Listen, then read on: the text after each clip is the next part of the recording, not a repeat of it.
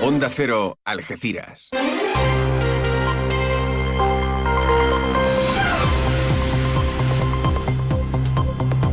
Más de uno. Noticias del campo de Gibraltar con Alberto Espinosa. Muy buenos días, señoras y señores. Tiempo para conocer la información del campo de Gibraltar en este miércoles 29 de noviembre de 2023. El ministro de Exteriores José Manuel Álvarez ve cerca el acuerdo en torno a Gibraltar tras reunirse con David Cameron, aunque admite diferencias sobre el uso del aeropuerto. La Junta de Andalucía da el visto bueno al plan de transporte metropolitano del campo de Gibraltar que tendrá una inversión de 247 millones de euros hasta el año 2030. Autoridad Portuaria y Compor renuevan el convenio de colaboración para la promoción del puerto que tendrá vigencia durante los dos próximos años. ACAIB UGT denuncia que en la prisión de Botafuego se cumplen ya tres años desde que instituciones penitenciarias llevó a cabo la última entrega de uniformidad y calzado a los funcionarios. El alcalde de la línea, Juan Franco, defiende los presupuestos de la Diputación Provincial de Cádiz. Dice que salvan una deuda histórica con el municipio y no entra a valorar las críticas que llegan por parte del Partido Socialista, principalmente de Juan Carlos Ruiz Boix. Celebrado el Consejo de Administración de Algesa en Algeciras, el PSOE lo critica, el PP dice que se dio cuenta de una petición de información como diariamente casi llegan por parte de distintos sectores, como por ejemplo la Oficina del Defensor del Pueblo. Noticias que desarrollamos hasta las ocho y media de la mañana, como siempre aquí en la sintonía de Onda Cero. Nos marchamos ahora hasta la EMET para conocer la previsión meteorológica. Lo hacemos hoy de la mano de Marta Alarcón. Buenos días. Muy buenos días. En la provincia de Cádiz tendremos cielo cubierto con brumas matinales y probabilidad de precipitaciones ocasionales. Las temperaturas mínimas subirán y las máximas se mantendrán sin cambios con valores de 21 grados en Algeciras, 20 en Cádiz, Jerez de la Frontera y Rotao, 19 en Arcos de la Frontera. El viento será flojo a moderado de suroeste. Es una información de la Agencia Estatal de Meteorología. Gracias, Marta. 8 y 22. Hace sol y vas al parque. Te llevas una botella de agua de plástico, la reciclas en el contenedor amarillo y esa botella se transforma en la toalla de alguien que va a la playa. Se lleva una botella y la recicla y esa botella se transforma en la toalla de alguien que va a la playa. Cuando reciclas, formas parte de un mundo que no deja de girar. Recicla más, mejor, siempre. Argisa, Mancomunidad del Campo de Gibraltar y Ecoembes. Pues en Bruselas eh, se produjo el encuentro entre el ministro de Asuntos Exteriores, Unión Europea y Cooperación de España, José Manuel Álvarez, y su homólogo británico, David Cameron. Sobre la mesa, evidentemente, el Brexit y la relación futura de Gibraltar con la Unión Europea, especialmente con España. Álvarez ha explicado que el encuentro eh, entre ambos eh, dirigentes eh, ministeriales se desarrolló sin ninguna disputa y que todos están focalizados en buscar las fórmulas que permitan centrarse en aspectos concretos, eficaces y prácticos que puedan poner en funcionamiento la zona de prosperidad compartida entre Gibraltar y la comarca evita poner plazo, pero ver las elecciones europeas que se celebrarán en el mes de junio como un punto y final. Eso sí, Álvarez admite como punto de fricción con el Reino Unido un acuerdo en torno al uso conjunto del aeropuerto. La propuesta española plantea en la práctica una forma de recuperación del ejercicio de la soberanía sobre el istmo. El Consejo de Gobierno de la Junta de Andalucía ha aprobado el Plan de Transporte Metropolitano del Campo de Gibraltar, un documento que define la estrategia en los próximos años para atender las demandas de movilidad en una comarca que se califica con excesiva dependencia del vehículo privado y con un transporte público que representa el solo el 4% de los desplazamientos motorizados. Se prevé, como les decíamos en titulares, una inversión de 247 millones de euros hasta el año 2030 y como uno de los proyectos emblemáticos destaca la implantación de un bus eléctrico que conecte los municipios del arco de la bahía de Algeciras.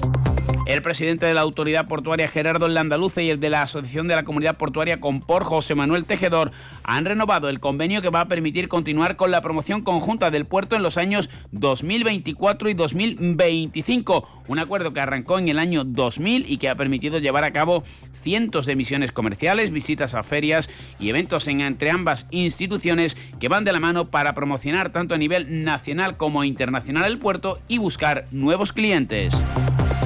Precisamente los representantes sindicales de Coordinadora, CGT, SAME y comisiones eh, obreras trabajan en un plan de diálogo y acción que busque resolver las condiciones de trabajo cada vez más deterioradas en seguridad y salud laboral de los remolcadores y armadores. Juan Carlos Muñiz, CGT. La acumulación de desplante y malas gestiones a costa del tiempo no remunerado de plantilla de remolcadores de combustible quemado sin necesidad, de amarradores y de terminalistas insatisfechos desemboca en la reacción de estos trabajadores que han decidido apostar por un trabajo en calidad que destierre las viejas e improductivas costumbres. El puerto debe seguir creciendo y eso no implica que haya que dejar de lado la calidad.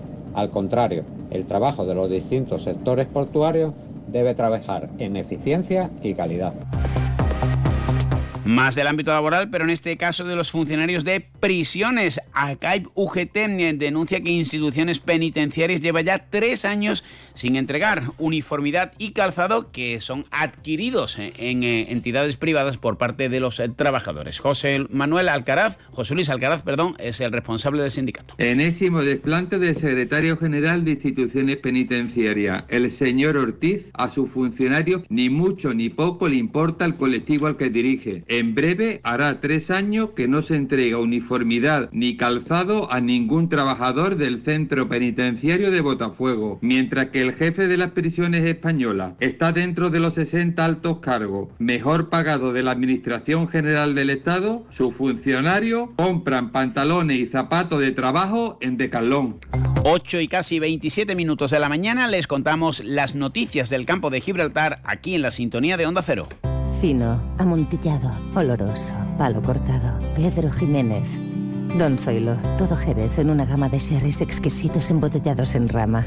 De la forma más natural, manteniendo toda su intensidad, sabor y color. Gama Don Zoilo 15 años, de bodegas Williams ⁇ Humbert. Somos Jerez. Disfruta con un consumo responsable. Estoy pensando en comprarme un Peugeot 3008. Pues no hay mucho que pensar. Decídete ya por un Peugeot 3008 y siente la emoción de conducir la tecnología y el diseño más avanzados. Consíguelo este mes con unas condiciones exclusivas y además entrega inmediata.